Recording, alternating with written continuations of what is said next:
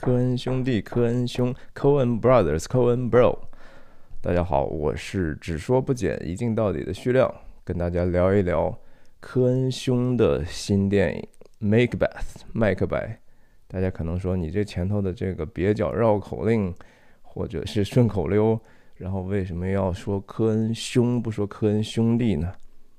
因为科恩兄弟里头的这个以圣经旧约或者希伯来圣经里头约尔书的诱饵命名的老大，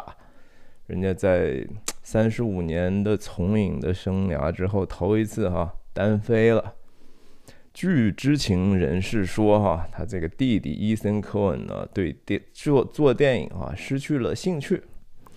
那老大人家就拍准备拍这个。拍了一个莎士比亚悲剧《麦克白》，其实《麦克白》这个东西啊，在电影史上没被少拍，而且很多大师哈染指过。我今天呢，跟大家分享分享约尔科恩或者科恩兄哈，我给他起的名字叫他的这个《麦克白》的预告片，因为现在这个电影还没上映，只有预告片最近出来了。我们从预告片来。感受一下科恩兄弟这么黑色的科恩兄，他会怎么去诠释这样的一个莎士比亚悲剧？然后我们在后面再讲讲，聊一聊为什么电影人在这样的一个题材上执迷不悟、前仆后继啊？然后本身这个麦克白的故事，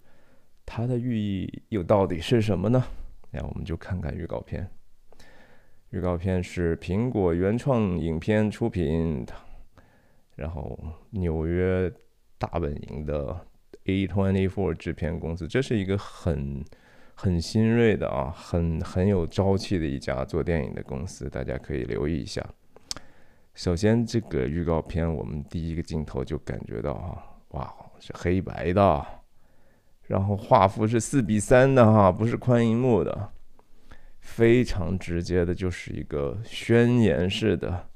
我们要回到过去哈，这是要走走经典路线了。嗯，不可能不让人想象到，就是伯格曼的《底气封印》啦，圣女贞德的圣女布列松的《圣女贞德寻难记》啊。然后我们看到第一个镜头是三个。鸟啊，在天上飞，有一个近景，另另外两个相对比较远，其实是乌鸦哈，这很显然是片中呃莎士莎剧里头的三个女巫的这种在另一个另一种形象的表征吧。特别值得说的是，这个摄影师本身哈叫 Bruno Delbonnel。他是个法国人，这个他他只跟科恩兄弟合作过，就是《醉乡民谣》和这个之前那个 Netflix 科恩兄弟这个作品叫什么《西部往事歌谣集》是吧？呃，这个人的摄影风格其实很难看出来，因为刚才提到这两部摄影的这个后期。加入的这些色彩变化是非常明显的，就是很很明显是一个后期为主的这样的一个影像风格。所以，但这一次如果是说拍黑白的话，黑白可以操控的空间其实没有彩色那么大，所以可能也更能比较清晰的看到这个摄影师的一个风格吧。那我总体来讲觉得说科恩兄弟的他们。这整个职业生涯的影像风格还是被 Roger Dickens 所主要定义的哈。那 Roger Dickens 是给给他们那个现实感最强的，也是让他们显得那个既黑色又又真实的重要的合作伙伴。你想，无论是说 No Country for Old Men 啊，Fargo 啊，太多太多了。好，我们继续看这个预告片。整个这个预告片的音乐，哈，也是这个和科恩兄弟合作多年的一个老兄，就是我在我的系列讲 Fargo 的这个 Fargo 啊，《冰雪暴》也是这人配的。那他我看的一个采访中提到，就是说他这个全片的配音主要是用打击乐。那这个预告片也很明显，大家其实我可以看一下，我可以把这个预告片的链接放在这个我的视频底下，大家可以自己去感受一下，听一下，是一个非常 monotonous 啊，就是咚哒咚，就是只是一个节拍器的感觉，非常的荒凉。然后第二个镜头接的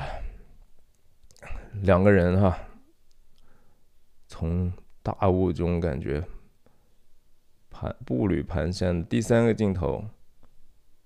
这个第三个镜头可有意思了。好，第二个镜头大家能看到这个后面是个太阳嘛，是吧？那这个这个电影是全部是棚拍的哈，全部在摄影棚拍的，没有一个是取景在外头的。所以他，我想科恩兄呢，也是故意去想办法制造一种舞台感，因为杀剧本身是属于舞台的。那他用棚拍的这种更可控的，甚至说更直接和有效、有限的这种光源哈，创造一种相对比较人工的这样的一种感受。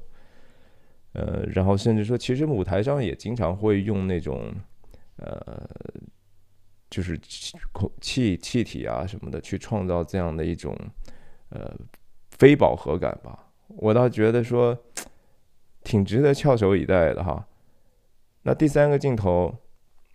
我们首先看到是一个，你也看不到这肯定这这是什么东西对吧？刚才第一个镜头是三个乌鸦，而且他是一个人，好像没胳膊一样，穿着一袭长黑衣。站在这儿底下的一个一个水塘的倒影呢，却是两个和他基本上相似的。那我们当然熟悉麦克白的，知道就说三个女巫嘛。可是这样的一个这样的一种设计哈，这是其实电影和和那个舞台剧最不一样的地方。它这个毕竟是一个影像哈，你在舞台上你没办法创造这样的一个 image，然后。它的虽然棚拍，它还是可以放一些沙子呀、水啊，然后这样的一个简简单单插一些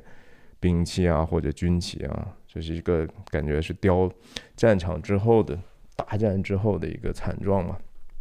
大家注意这个镜头哈，从倒影两个倒影再往前，倒影逐渐消失，雾进来的时候，他的女巫身中间的女巫身边。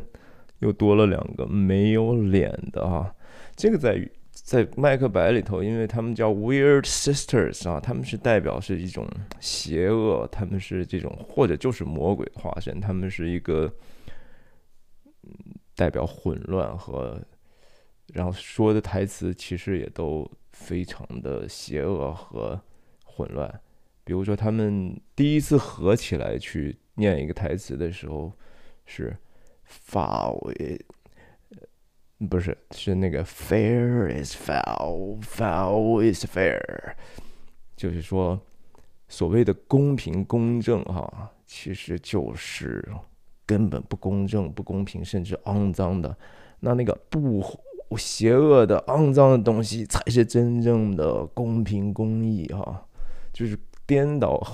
颠倒黑白，然后混乱道义。这是莎士比亚笔下的这种极端的恶哈，或者是那个至恶的魔鬼的这种化身。当然，在这个《麦克白》里头说说，哎，等一下再说吧，我们继续往前走。那下一个镜头，我们看到其实是第二个镜头的一个延伸啊，这是一个明显的是一个，这是一个往前推的有有滑轨的镜头哈。第三个镜头是静止的镜头哈。第四个镜头，他们两个人继续往前走的时候，机器还在往上推哈。我们看到 Denzel Washington，Denzel Washington，美国著名的演技派的哈，也是奥斯卡影帝黑人演员。就这个演员的选择啊，其实相当有意思啊。呃，历史上用黑人演员去演麦克白的。不是没有啊，实际上是有的，而且是很早的时候就有。我在我们在后面的时候可以提到，但是当然是压倒性的是白人在演嘛。那选择 Denzel Washington，首先 Denzel Washington 年纪其实挺大的哈，这个选择是比一般的这种麦克白的年轻演员要大大很多。所以，我我就在做，我就在做准备的时候，我就想啊，科恩兄弟这个麦克白有可能是史上最黑的一个麦克白哈。我倒不是说，只是说那个肤色的问题，肤色的问题很显然也是一个特点。我个人也不反对，我觉得说让黑人演员演可以啊，为什么不能呢？对吧？选了黑人演员是一黑一黑了哈，二黑，我觉得科恩兄弟本身自己就。科恩兄是一个很黑色的人啊！你看他拍的，不管是惊悚片也好，剧情片也好，音乐片也好，喜剧片也好，无不呈现一个黑色幽默，或者是说黑色现实感的那种黑色题材的 quality。那第三个黑当然就是黑白嘛，是吧？有过拍拍彩色的啊，不是，而且不止一个。那我们知道，在《麦克白》里头。呃，麦克白是是一个将军，他还有一个副手哈，也是一个将军，叫 Banquo 哈，班科。我们等一下再继续说这个故事里头。但是大家刚才我不是说嘛，从镜头语言上，即使是预告片哈，它是也是有有有连接的这样的一个逻辑的，往上推两个人。麦克白在朝着女巫走来，哈，这个这个这是剪辑的作用嘛？本来你也你不知道他们这个往哪走，对吧？当下一个镜头接到这个女巫和池塘的三个女巫的时候，你就知道哇，他们应该是过来了。可是他们过来的时候，镜头是往上推的，哈，也就是说这两个人或者说麦克白本身被一种力量所牵引，哈，他是往前拉着他走的。但是，女巫或者邪恶呢，是静静的在前面等着的哈。是人主动的去靠近邪恶哈，邪恶永远是在一个地方，但是找上他的呢，却是人。等一下，我们还可以在这个话题上展开，看这个镜头就更明显。这是一种，就是说我迫不及待的哦，不好意思，给你看一下。我迫不及待的，我想看一下哇，邪恶的这个女巫能告诉我些什么呢？因为在故事里头，她是说预言的嘛，是吧？啊，再下来这个预告片就直接科恩兄哈，约尔科恩，这是奥斯卡得主，广告嘛，预告片就是广告嘛。在下面这个镜头。这个应该就是邓肯王了哈，就是苏格兰王。在故事里头，因为麦克白是本来是替苏格兰王去征战的嘛，那也打了胜仗了。邓肯国王也非常的感激他的这个勇气和牺牲。麦克白本身也是邓肯国王的表兄弟嘛。那这个镜头其实也是动的啊，也是往上推，然后再接这个镜头。哇，这个镜头实在太酷了哈！看看动感，动动起来。当然可能看出来这是女人形象哈，不用猜也知道这就是麦克白夫人哈，Lady Macbeth，也是那个权欲熏心哈，最后疯掉然后死掉的这个悲剧女性角色哈。这个我记得在麦克白故事里头，她真的是。也是经常讲说啊，上帝啊，你如果说能不能让我现在就是把我女性柔弱的一面全部拿走哈，他恨不得就是说 发起狠来，就是为了看到自己在地上可能仅存的荣光的日子哈，我怎么能够紧紧的抓住我荣耀一生的机会呢？但是在故事里头，其实麦克白是 挺犹豫的哈，是不是要杀了这个邓肯国王呢？那是在这个他的他的太太哈，Lady Macbeth 的非常看不起她丈夫哈，他们两个其实挺相爱，但是麦克白夫人去亲手去杀的人，看这个镜头啊，首先是旁旁边的这个幔子被风吹动的这个光影，然后前方大逆光的这样的一个长长的落地啊的长窗，然后地上的这个投影，然后你看他手里头拿的这个信哈，在在麦克白的戏剧里头，麦克白受到女巫的这种诱惑之后呢，他知道了这样的一个想法之后。他就把这个信写写写给写给他夫人哈，说这个女巫告诉我，我不但能成为被封爵哈，我还有一天会成为苏格兰王嘛。然后他他描述了和女巫所见面的这些场景，写信给他。看就这个镜头，一个一个背影哈，然后手上这个信是燃烧的，因为这是涉及到一个篡位的这个一个阴谋嘛。这麦克白夫人也不傻，但是他拿的这样的一个燃烧的信，感觉也是往往光明在走啊。这个光明是谁的光明？是个人的荣光哈。所以它是个非常非常狭窄的一个一道光哈。这道光没有没有光线，他不知道自己往哪儿走。其实，然后我记得科恩兄弟其实拍著名的这种。这种逆光剪影的哈，另外一个我印象很深的是《True Grit》哈，就是叫什么大地雄心还是什么，里头那个也是一个女性为主主要角色的一个很很坚毅的一个小女生，后来她她断了胳膊，然后她断着胳膊走一个长廊，哇，那个让我。印象很深，然后这个是第二个让我印象很深的一个逆光剪影镜头，而且是一个运动镜头。在下面的一个，这就更加强调这种舞台的聚光灯感啊。突然之间，这是这真的就是舞台的灯啊，这个 spotlight 呀。然后你看那个影子，这是如此的显得人工的这样的一种感觉。我真的不知道这个是什么样的一个用意哈，科恩兄做出来这样的一个选择，而且放在预告片里头，所以就是说，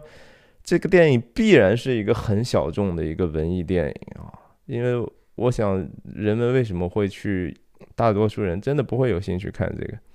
然后在这个聚光灯下的这个，应该我觉得这个人。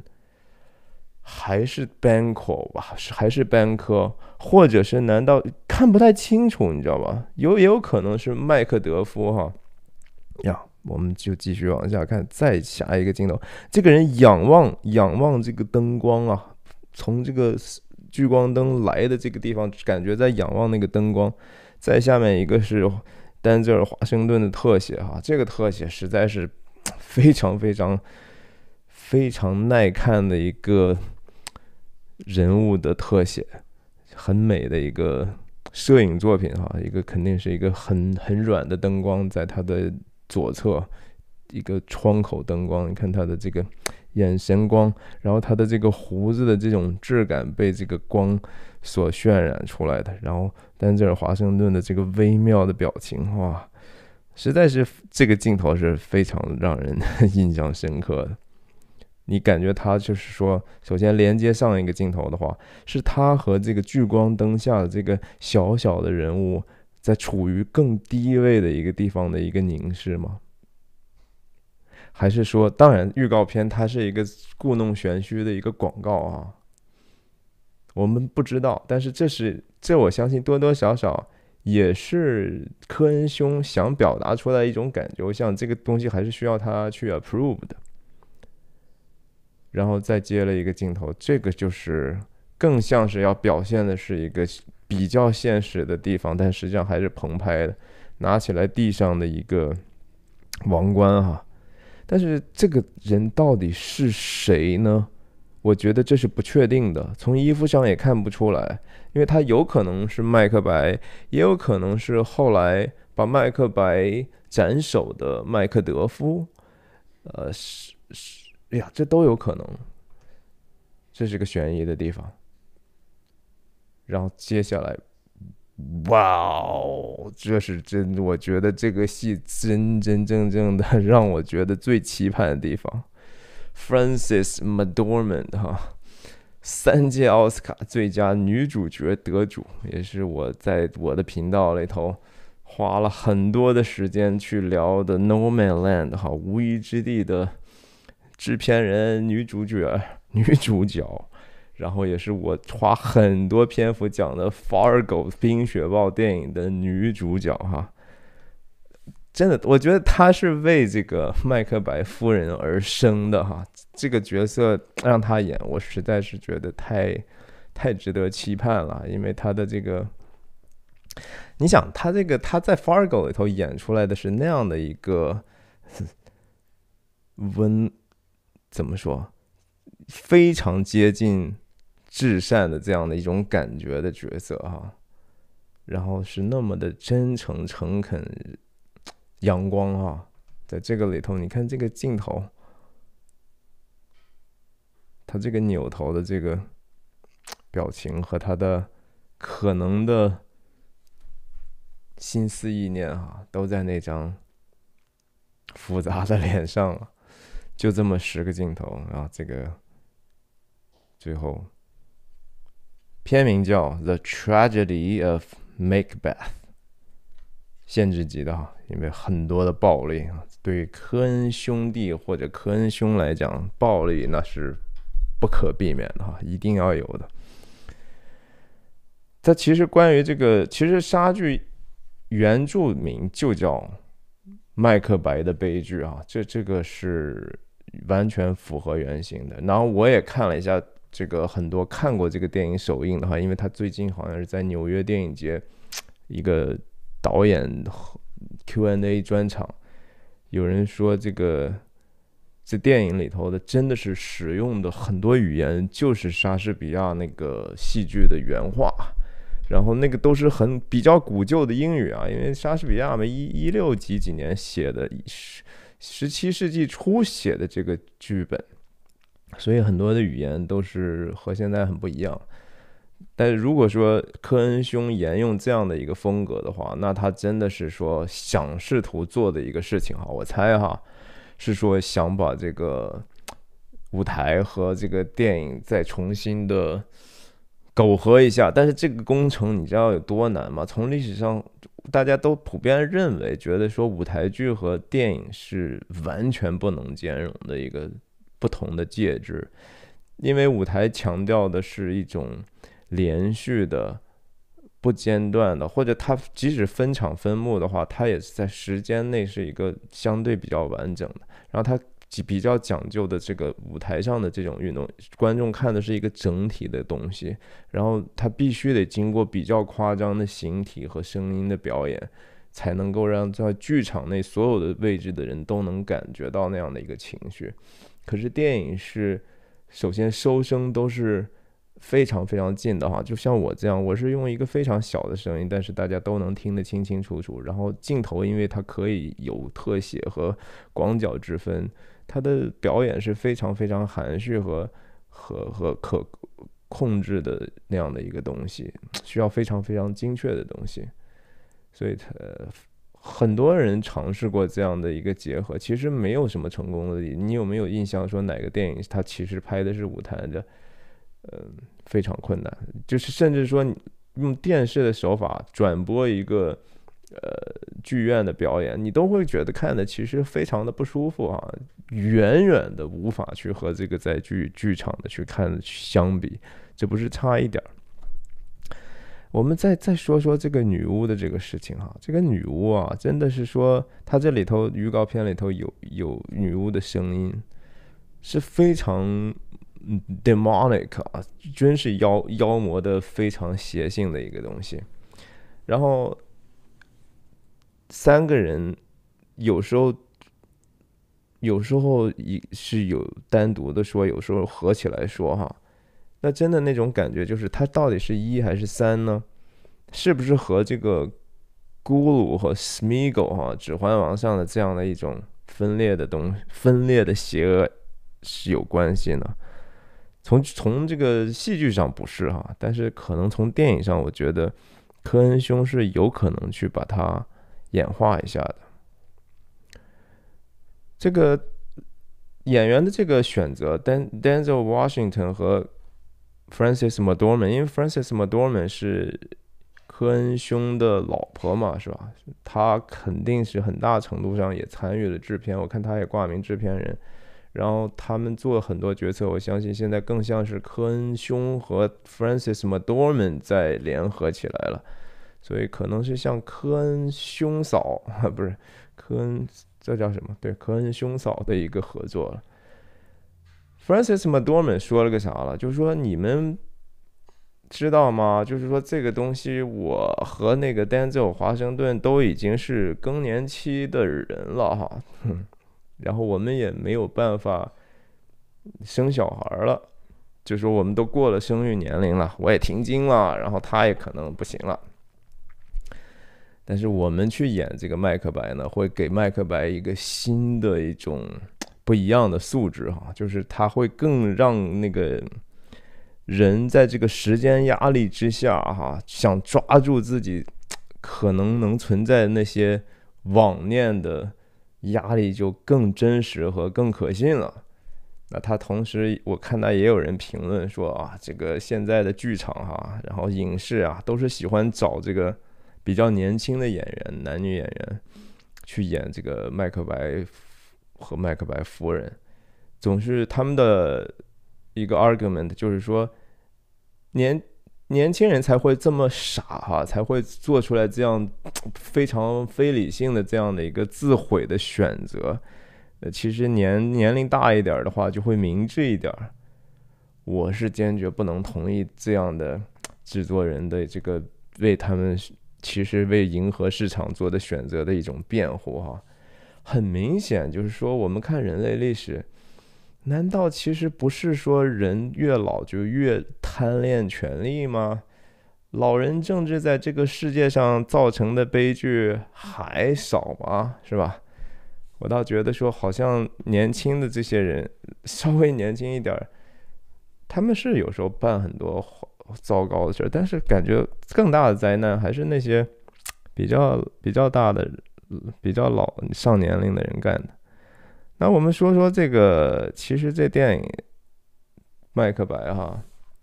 在历史上真是没有少被翻拍过。现在是科恩哈，其实最早搬上银幕的是应该算是电影天才人物，也就是公民凯恩的哈。这这他这个电影经常被评为史上最伟大电影嘛，是吧？他是公民凯恩的，既是演员又是导演。麦克白他也拍过一个，也是自导自演。那是什么时候的事？我看一下，一九四八年他自导自演的。那后来我们知道，日本的最有名的电影导演黑泽明啊，在一九五七年的时候拍了一个叫《蜘蛛朝城》的电影，也是根据麦克白改编的。基本上他那个是把麦克白移植到日本的战国时代，然后封封建的这些大领主们和。战争的年代，然后手下在背叛等等，完全和麦克白是可以一一对应的关系。那是个是三船敏郎主演哈，山田五十铃演的麦克白夫人，呃，也是也是黑泽明的经典啊。蜘蛛朝臣本身是一个非常，即使从美术上、从服装上、从那些动作场面上，都是都是经典。那一九七一年的时候啊，当时的电影天才哈，也是欧洲当时让叫罗曼波兰斯基哈，那个时候波兰斯基有多红啊？基本上就是你想象当代哪个导演最红，可能现在都没有一个导演能和当时的波兰斯基在国际或者说好莱坞的那种。那种声望可比，像诺兰这样的都没有办法和和和波兰斯基相比，而且波兰斯基的麦克白的版本是一九七一年出来的哈，它有一个很很深刻、很有很值得提一下的背景，就是说在一九六八年的时候吧，他的这个爱妻吧，然后怀着他的宝宝。在好莱坞山庄，哈，被这个叫曼森家族的有点邪教性质的一些人就给杀害了。然后这段事情当然是政治对波兰斯基打击也很大，然后是当当时对整个的电影和甚至世界都是一个非常大的一个新闻。我在频道里头也分享过昆汀塔伦蒂诺的好莱坞往事哈，以及谈这个好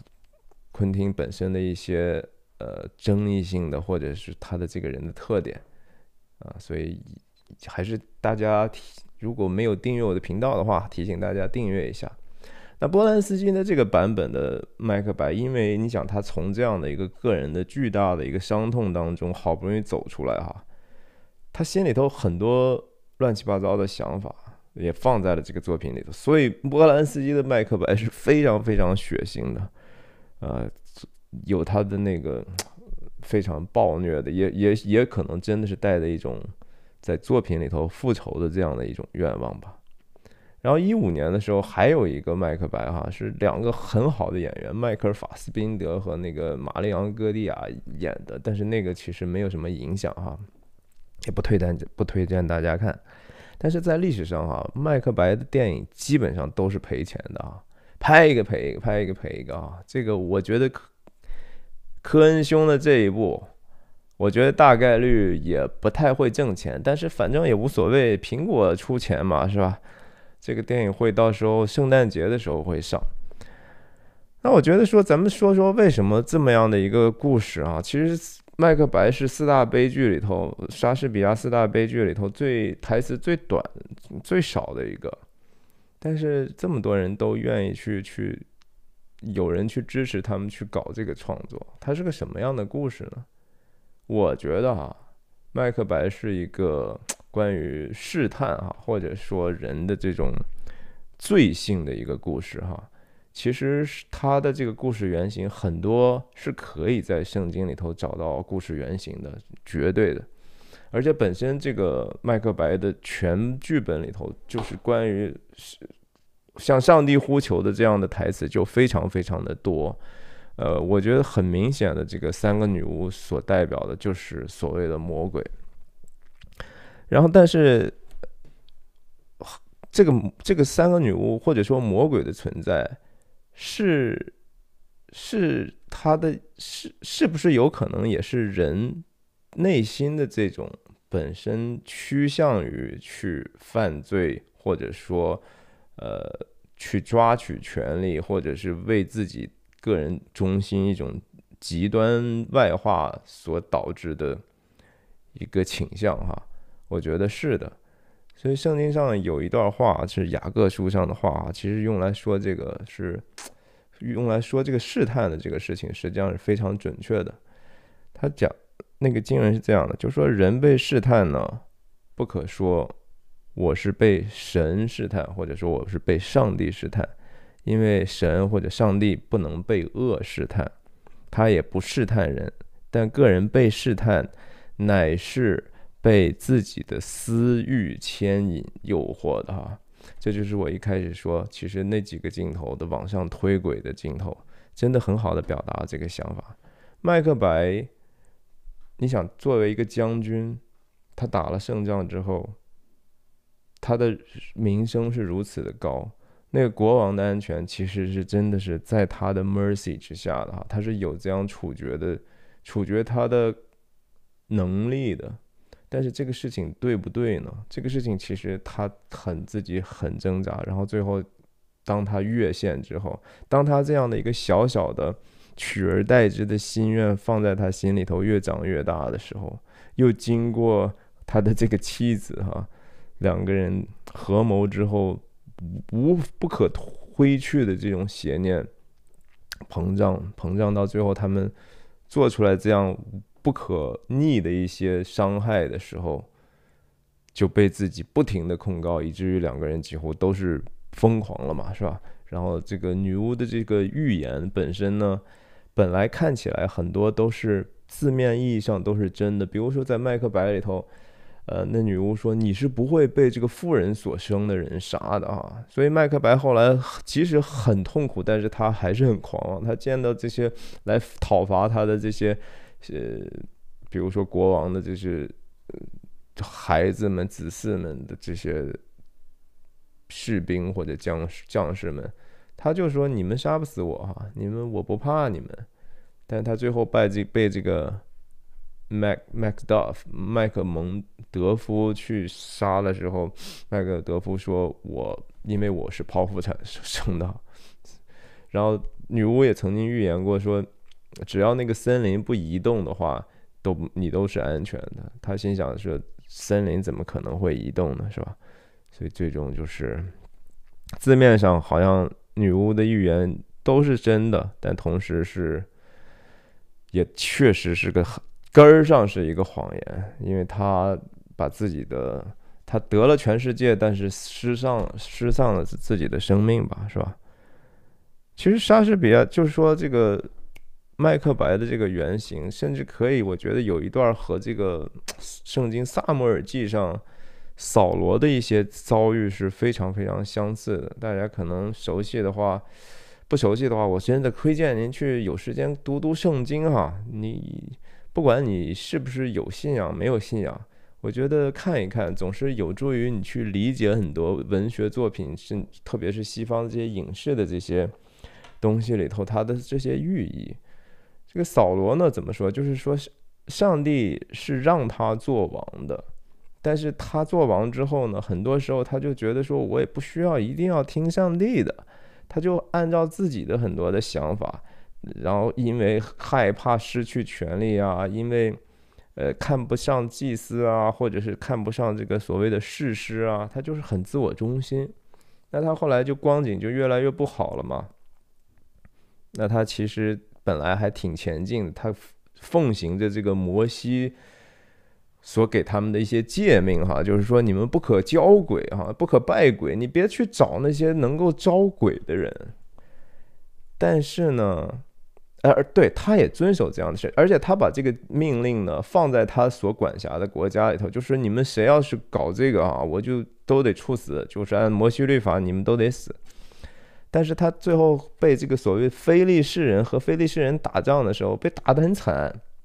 他不知道该怎么办了。他问上帝说：“哎，上帝，你告诉我该怎么办？”但是上帝跟他很远离嘛，跟他已经有隔阂了，也不告诉他怎么办，也也不给他托梦，也不给他任何神谕，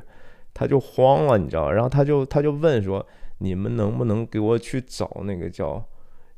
伊斗伊斗的一个地方的一个？”那些女有有没有这种女人能够去通灵的啊？结果就人家说有，哎，他就他还化妆，你知道，乔装打扮去找这个女巫，然后说你帮我看看怎么回事吧。然后人家说，哎，你不知道吗？扫罗王不让我们干这个，你知道吗？你，呃，他说，哎，没事，你弄吧。然后人家一。结果一招呢，招上来这个萨摩尔哈那个士师，然后招的过程中就说：“哎，你不就是扫罗吗？你怎么能够骗我呢？你这样害我啊什么的。”结果招上来的这个，嗯，鬼魂呢，就又又跟这个扫罗说：“哎，你完蛋了，反正你你肯肯定不会好了哈。”然后过一段时间，真的他就被敌人就追上，然后就自杀了。哎呀，这个这个故事原型其实女巫的这种原型挺挺值得去在更古老的经典里去看一看，这个意象到底是什么哈。其实我就觉得说，女巫总体上象征的就是邪恶啊、黑暗啊、混乱啊、冲突啊哈。他们就是一个，他们是一个载体哈。他们他们就和病毒似的，它是一个 RNA 片段，比如说哈。它是一段信息，它并不参与这些事件，但是它能给你一个错误的一个方向。你像病毒也是，病毒本身可能并不具有生命，它不，它就是一段信息。它到了人的细胞之后呢，然后它就会把这个信息让细胞进行一些复制，然后分裂，然后就把这个人人体的健康就出现。问题啊，思想也是这样的，就是一些 misinformation，一些 lies，一些谎言，一些不实的东西进入我们的心思意念之后呢，我们就被这个东西蛊惑，然后就逐渐的表现出言语上、行为上的种种越来越离谱，越来越离谱，然后最后就是这就是罪的表现啊，罪的表现出来，最后呢就是必然就是死。嗯，因为罪的工价就是死哈，这也是圣经上的说法。那在这个扫罗的这个故事里头，最著名的其实是一个叫大卫的人哈，因为大大卫是其实是帮了扫罗很多的。扫罗一开始也很喜欢他，但是他很嫉扫罗很嫉妒大卫。大卫在一生所做的很多的事情呢，恰恰和麦克白的这个想做的事情是非常相反的，因为大卫是帮着以色列人打仗哈。杀了歌利亚，立了军功吧，算是哈。你按道理他是有可能也可以想办法，哎，我能不能取代扫罗呀？可是大卫始终是一个比较敬虔的人，他觉得说，因为扫罗是上帝耶和华所高的一个王，那这个这个秩序是神圣的一个秩序，我不可能自己去做。那即使扫罗去不停的想害我。我还是因为我前敬前是对上帝而不是对人，所以我就一直忍耐。保大卫甚至说有一次机会哈，是扫罗在上厕所哈，就是是是几是几乎是说大卫在暗中，然后扫罗在在前面蹲坑儿哈，大卫很容易就取他性命，但是大卫还是最后